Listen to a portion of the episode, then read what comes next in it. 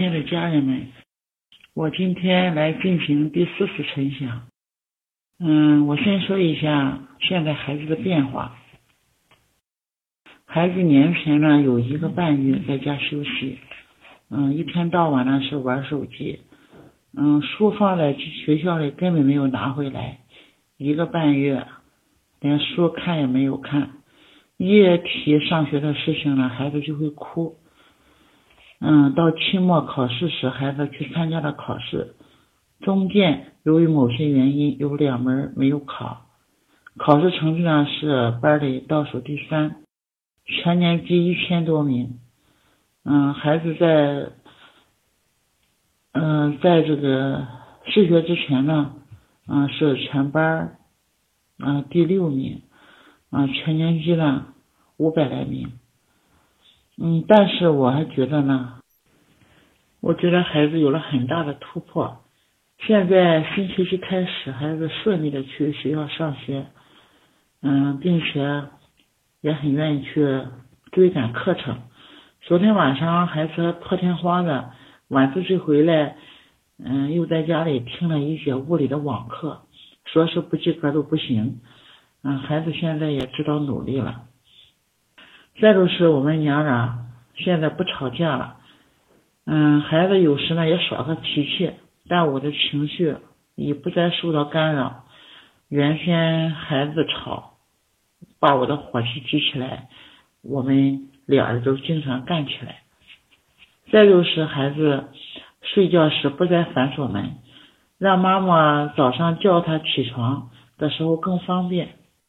因为是事先说好的，让妈妈叫他起床，孩子也很少闹情绪。这就是孩子每天放学回来都会和我说一些见闻，每天高高兴兴的，觉得嘴生闷气的时间也越来越少了。孩子对同学的看法也有了一些改观，原先看一个同学怎么都不顺眼，近期孩子能越来越多的看到这个同学的优点。并且用吃的来贿赂这个同学，让这个同学给他讲数学题，孩子听懂之后非常的兴奋，对这个同学还大加赞赏，也就是孩子的人际关系有了很大的进步。那么孩子有了这些变化，嗯是非常可喜的。那么现在我说一下，嗯我从学习之后呢，我的一些改变。第一，我首先是回归自身，稳定住了自己的情绪，不再和孩子起冲突。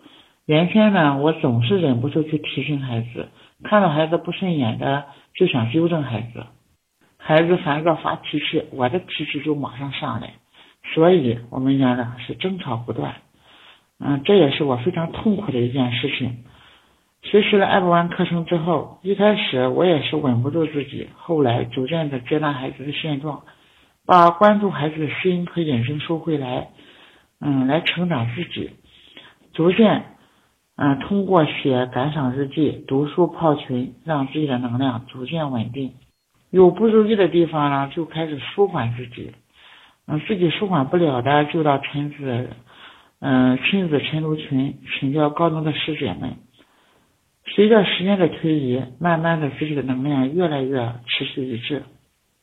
孩子有情绪发个脾气，我也不再有发脾气的时候了。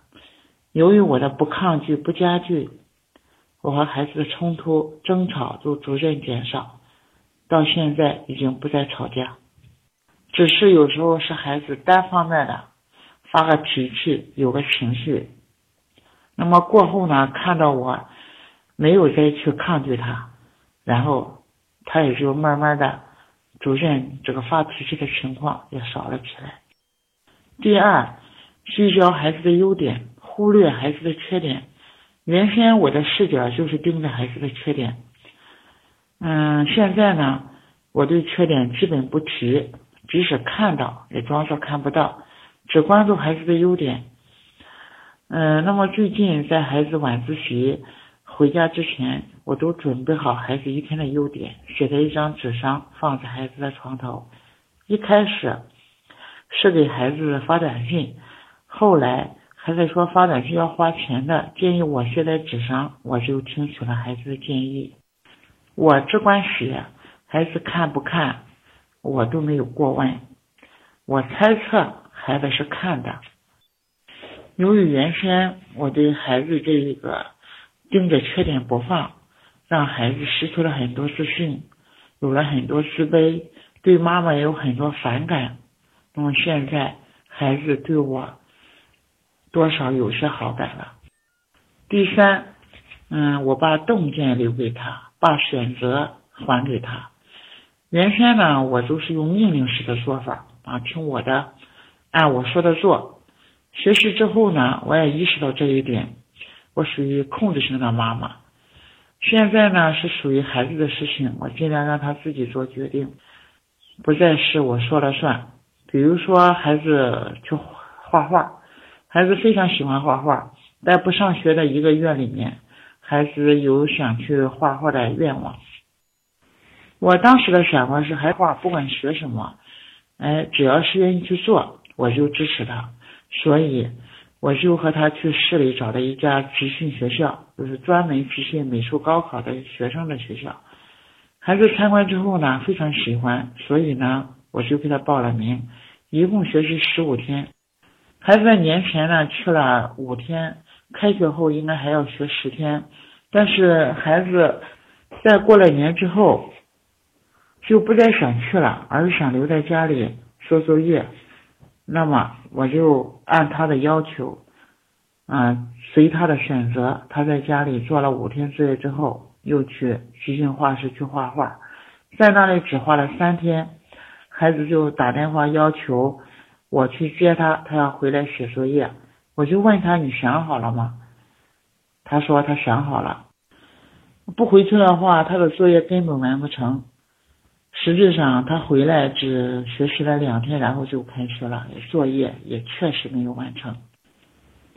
那么孩子回来之后告诉我，他不想去，以后不想画画了，而是好好的学文化课。那么通过画画集训，我没有给他过多的说教，嗯，让他从一而终，既然报了名，然后呢就把他学完，我把选择权交给了他。那么孩子经过体验之后，做出了要学文化课的这一个决定，不再去参加美术高考。那我就鼓励他好好学习。他以后也许还会又想学画画，这个呢就先不管他，反正现在孩子是想好好学习，并且现在呢也正在努力着。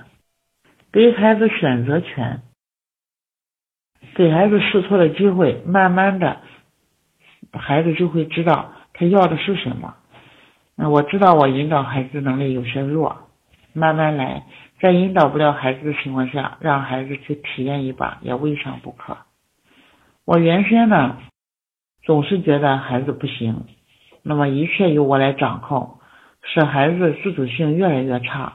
那么以后，我决定要放手给孩子。让孩子慢慢的尝试着决定他自己的事情，去做他自己的事情。他可以，嗯，请我帮忙，我也很乐意帮忙。但那要是等到孩子的这个决定，啊，我才去帮他。原先手伸的过早，孩子还没有做决定，我就先给他做了。那么这样对孩子的自主性有了很大的损害。第四点。要无条件的爱孩子，不再计较孩子的成绩。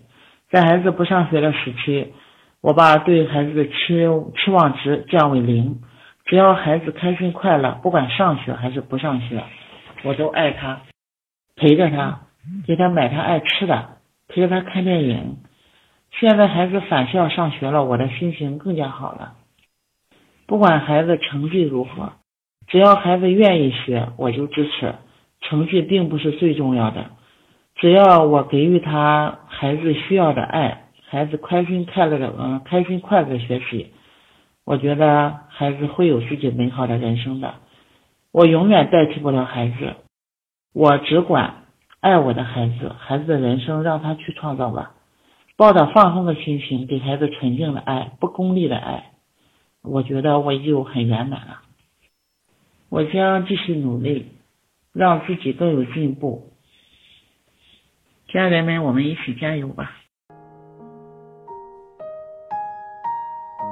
你是不是跟孩子的关系不太好？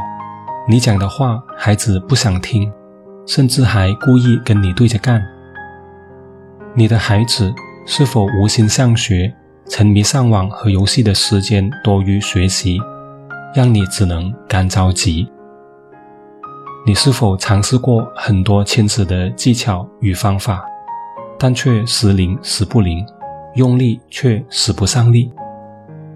上述三种情况，你遇到过吗？你知道问题出在哪里吗？你知道如何解决吗？亲子晨读群就是帮助你解决上述问题的。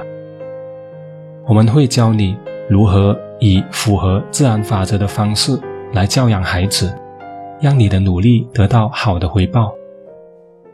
通过日常基本功的练习，让你更好的稳定在对的状态，给孩子正面的影响越来越多，负面的影响越来越少。